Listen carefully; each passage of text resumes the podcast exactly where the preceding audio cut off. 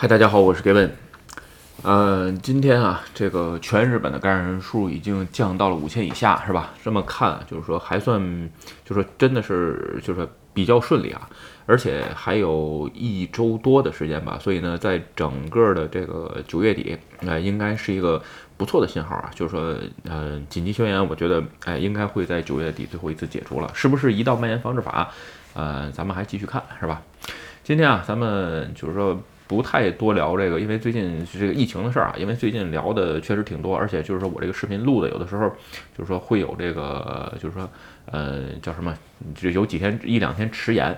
就是现在打疫苗吧，整个打的其实还按理说就算顺利吧，一天什么二三十万二三十万，因为整个基数上来了，现在八千多万是吧？另外一个呃现在晚上也可以接种也可以有打疫苗接种的地方，就是说还算一切都顺利啊，没有什么。太多了，你至于说什么变种了德尔塔这种事儿啊，就是说在今后的两三年当中，呃，常会发生，慢慢人们也就习惯了，是吧？今天啊，咱们话题聊一个关于这个丰田减产的事儿，是吧？这个。呃，其实前一阵聊过啊，这个方关于丰田减产，然后对这个呃日本经济啊什么的简单聊过一下。今天呢，为什么又想聊这个话题呢？因为这几天啊，关于丰田减产的这些事儿啊，就是说呃报道的挺多，所以呢有一些错综哎这个相交的新闻在一起吧，哎有可能呢会有更多的这个解读的信息，是吧？这是我个人理解啊，所以呢咱们今天就聊聊这个话题。嗯，咱们先说啊，这个丰田的。是会长是吧？丰田章男最近又火了一把，这个算算是在日本能能上热搜吧。说了句名言啊，就是说这个日本政府啊，对于这个呃是怎么回事呢？今年在日本的十月份啊，三重县会举办一个 F1 大赛是吧？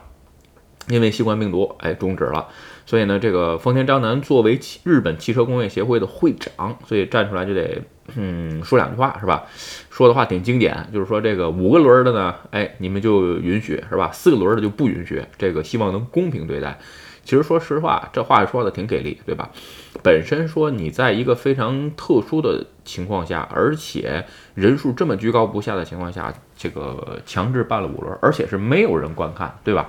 这个 F 一啊，或者是很多很多的，完全可以按照这种方法去复制，对吧？至于说，嗯，你这次的最重要的是连人让人 F 一的赛车手都禁止入国，你这个有点过了，是吧？而且这完全是呃商业行为啊，所以说这个东西就是我觉得这话说的真在理，而且网上全都是支持啊。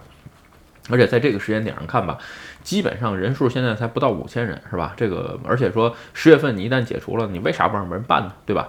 而且在这个别的视频当中，我分享过这个 G G 七里边，只有日本现在对这个呃新入国没有做这个，就是说呃明确的一个。就是方针出来啊，这个很不公平，所以这个时间点吧，丰田章男说这事儿也很也很重要，是吧？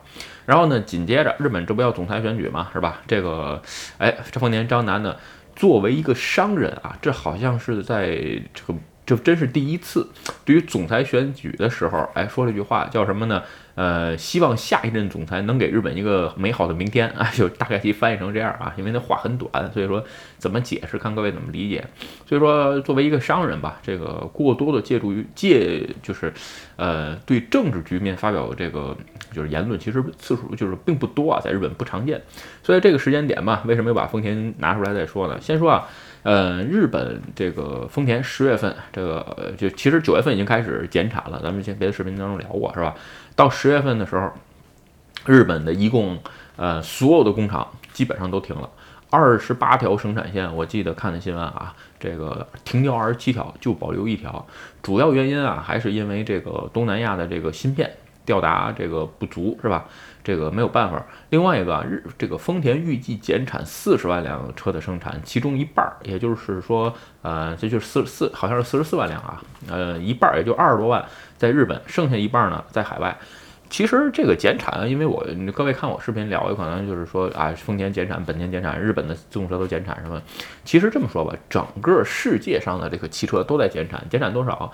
呃，我记得八月份看的数据啊，一共是减产了八百多万台。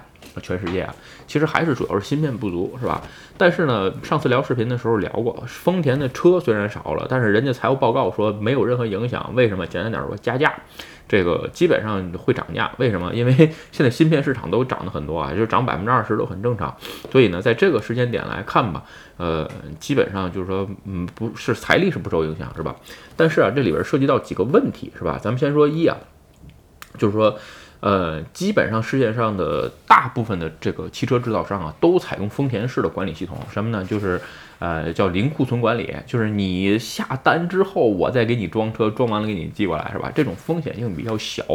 但是呢，它有一个小问题啊，就是说像对这种哎黑天鹅事件的时候的应对，是吧？基本上很难，因为你稍微有个风吹草动，你没没有库了。你现在换句话说，你想进芯片也进不来，对吧？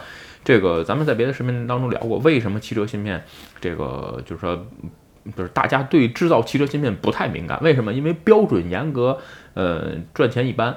跟手机比起来，手机的那个东西没有汽车这么严格，而且还倍儿赚钱，出货量还大。你想一年手机都出多出多少万台，对吧？所以这么看吧，就是说。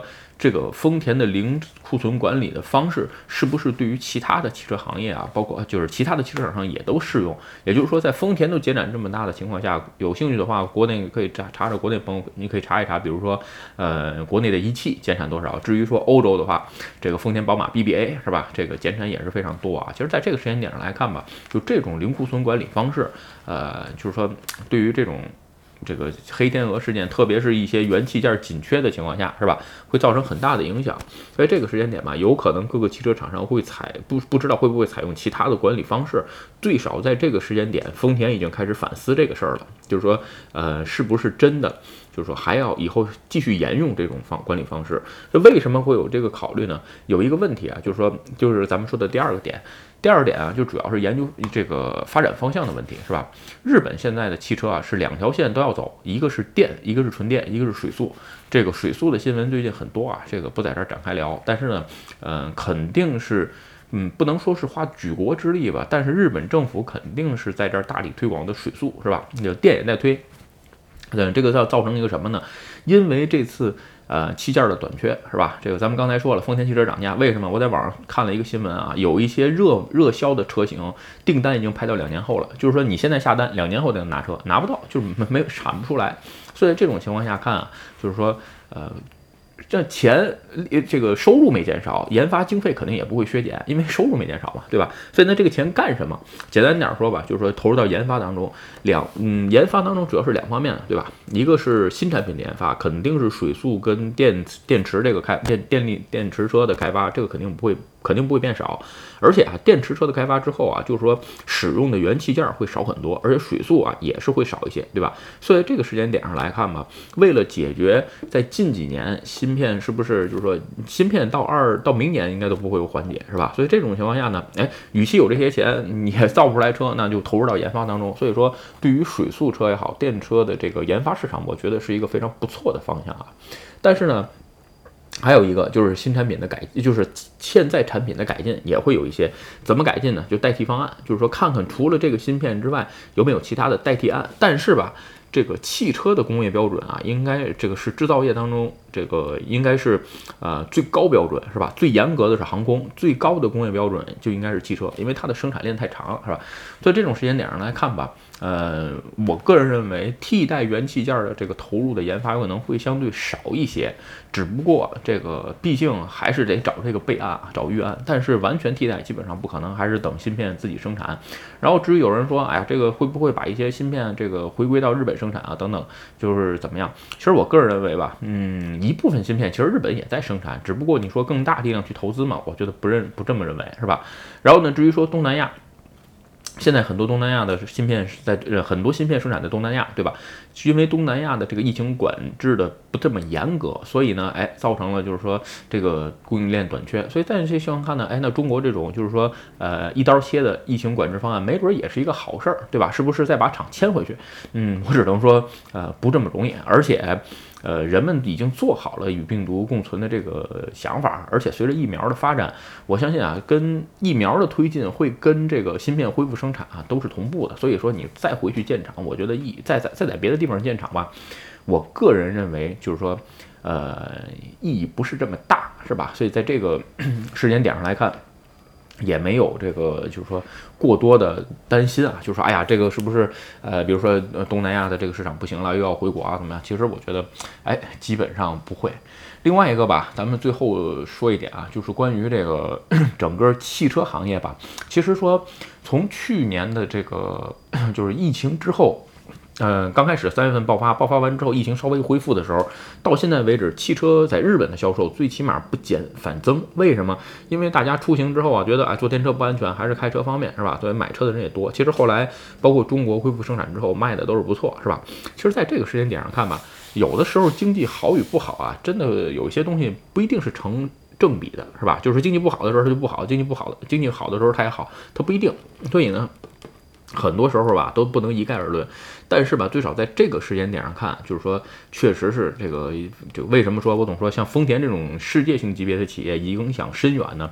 就是说，这次生产链一停，是吧？你一旦在启动的时候，不光是这一个。这个你发你就是说，如果稍微懂生产制造业朋友都明白啊，生产制造链只要一停，它再想启动的时候，不是说啊我工厂说运行了就完了，我要所有的这些供应元器厂商都得启动，因为我一停呢，下边就停了，是吧？比如说你像丰田这种造车的，有可能涉及到几百个企业，在这一两个月生产生产线都停了，停了之后的结果是，我在想恢复的时候，我要通知你们什么时候什么时候恢复，我什么时候恢复，恢复的时候要比这个停的时候要花更多的时间去做调整，所以呢，在这个时间点吧，来看会有更多的中小企业，有可能就是说供应链上的中小企业，在这一波当中，有可能就就破产了。但是吧，就是说，嗯，也能也能说句这个 比较。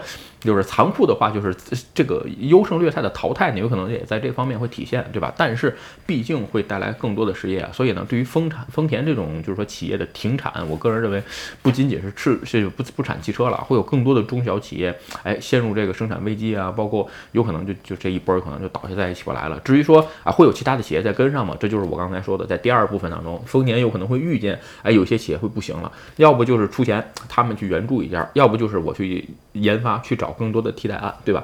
其实对于这种就是说突发的黑天鹅事件吧，就像比如说疫情啊，这种芯片短缺啊这种事儿啊，就是永远是头部企业还是占有最大的资源，对吧？因为它可调的资源多。其实越是小型企业啊，其实在这种时候就更应该呃审视一下自己的行业是不是一直指着一棵树吊死，对吧？至于说在这些公企业就职的各位朋友，也应该更多的考虑啊，我这条就是说我这个职业的生，我这职业生涯是不是有更宽的赛赛道可以去走，是吧？OK 啊，今天视频啊就跟各位聊到这儿。然后呢，如果你觉得我的视频有意思或者对你有帮助，请你帮我点赞或者分享，也欢迎加入 Game 的会员频道，对我的频道多多支持。嗯，拜拜。